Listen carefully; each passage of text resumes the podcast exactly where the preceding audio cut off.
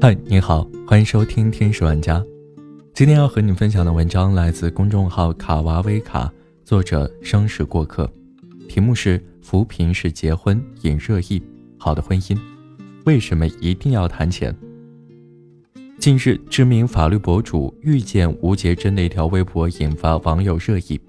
微博内容关于一起粉丝咨询案例：广州某女孩与男朋友恋爱三年，已经到了谈婚论嫁的地步。本来两人说好，双方家里各出钱当首付买套婚房，结果男方家人私下按揭了套房。按照原本的计划，房子属于男女双方，但这样一来，房子就变成了男方的婚前财产。其实女方结婚后帮忙还贷款、装修、买家电，离婚后房子也只属于男方。博主调侃道：“女方这是给男方婚后扶贫去了。”还好女孩清醒。知道找律师咨询，在律师建议下，要求在房本上加名，结果被男方指责斤斤计较，最后两家不欢而散，也取消了婚约。男方的行为遭到了众多网友的批评，你愿意交付一生的人，竟然在背后如此算计。有人说，好的婚姻一定要谈钱，并且要摆在桌面上谈，光明正大的谈，因为。结婚不是谈恋爱，婚姻除了感情，还关乎两个家庭的财产分配。也许你觉得谈钱伤感情，其实不把钱谈好才伤感情。感情的事永远和钱有关，生活是落实到柴米油盐的一朝一夕。物质是爱情的保障，爱情是廉价赚取物质的动力。关于钱的问题。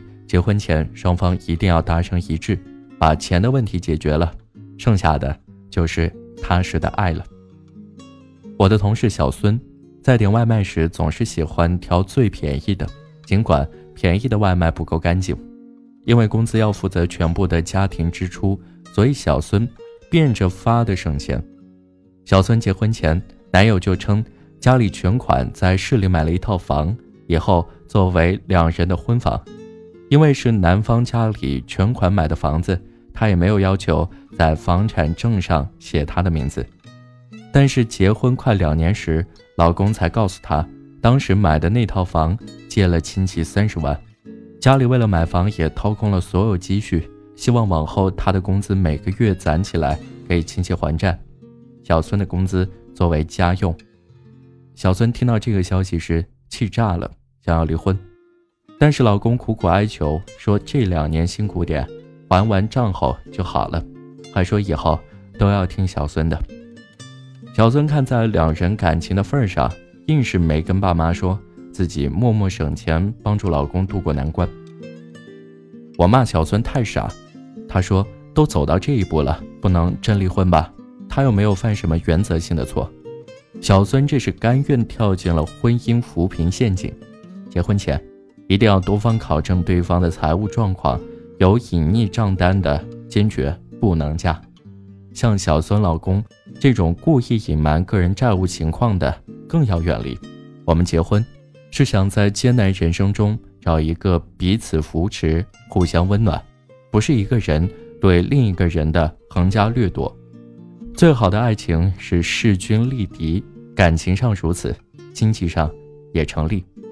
我有能力付出，你同样也有，彼此的付出与相互成就，才让婚姻更幸福。好的婚姻都是先谈钱的。三毛说，婚姻如果不能落在穿衣、吃饭、数钱这些小事上，是不能长久的。这两天，新浪微博有这样一条热搜新闻：杭州的林先生和妻子结婚快五年了。当年结婚没办婚礼，连接亲都没有婚车。最近妻子花了四个月工资给自己买了一个两万的包，林先生非常不理解，通过媒体对妻子喊话：“我希望你以后不要再花这种冤枉钱了，我们家没有这种能力。”面对林先生的指责，妻子表示十分心寒。从恋爱到结婚八年，没伸手问他要过一分钱，现在。我用自己攒的钱买了一个包，你凭什么指责我？孰是孰非，我们暂且不论。这种相互不包容、不理解，是因为在婚姻一开始就没有谈钱，两个人的消费观、金钱观存在着巨大差异。一个结婚时什么都不要的女人，绝不是物质的人。我能陪你过苦日子，我也希望生活好一点了，给自己买一个贵重点的礼物，奖励自己。林先生也许过惯了苦日子。无法理解一个两万元的包与一个一两百块钱的包有什么不同。在面对金钱问题的时候，最重要的是我们能否在一开始就敞开沟通，尊重彼此。每个人的成长环境不一样，对钱的看法自然不同。双方大大方方的坐下来谈钱，了解和接纳对方的金钱观，早一点磨合，就不会有八年后的爆发与寒心。决定厮守一生之前，不妨坦诚地讨论金钱观背后的种种情绪，双方对金钱赋予的意义，了解彼此内心真正的情感核心，这才能让你们的婚姻走得更坚定、更长远。双方利益化最大的婚姻，才是最牢固的。奇葩说有一期的辩题是：结婚前我让伴侣在房本上加我的名字，有错吗？薛兆丰教授以经济学角度深入剖析了婚姻的概念。结婚就是办企业，就是签合同，办的是家庭企业，签的是终身批发的期货合同。夫妻双方一起拿出自己的资源来共同办企业，双方给到的资源包不一样，有身体容貌、生育能力、家庭关系、未来的发展潜力等等，发挥作用的时间也不一样。有些人早。有些人晚，一般来说，女性付出的相对早一点，生育、抚养、照顾整个家；男性的作用稍晚一些，可能要等到三四十岁才能体现出作用。此时，一方还在播种，一方已经在收割，后面的收割者往往容易敲前面的播种者的竹杠。因此，女方要求在房本上加上自己的名字，其实就是一份抵押和保护。这没有错。成熟的婚姻往往属于那些对利益有准确的认知和理解的人。他们深知自己在这段婚姻中需要什么，能得到什么，深知如何做才能将两人的利益最大化。任何一方的倒贴都会磨损彼此。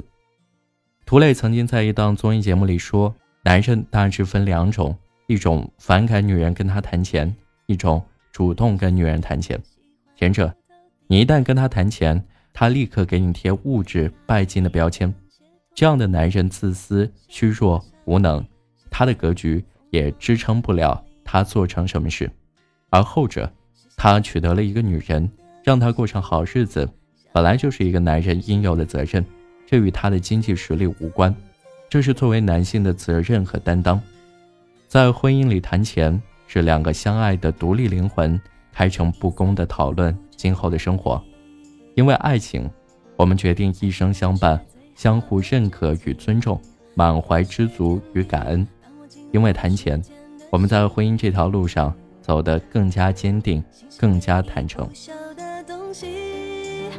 去相信每个人的心里都住着美丽的夏季。好了，这就是今天的节目，感谢你的收听，我们下期再见。每个人都希望被对的人生留在心里，爱是丰收的自己。谁都。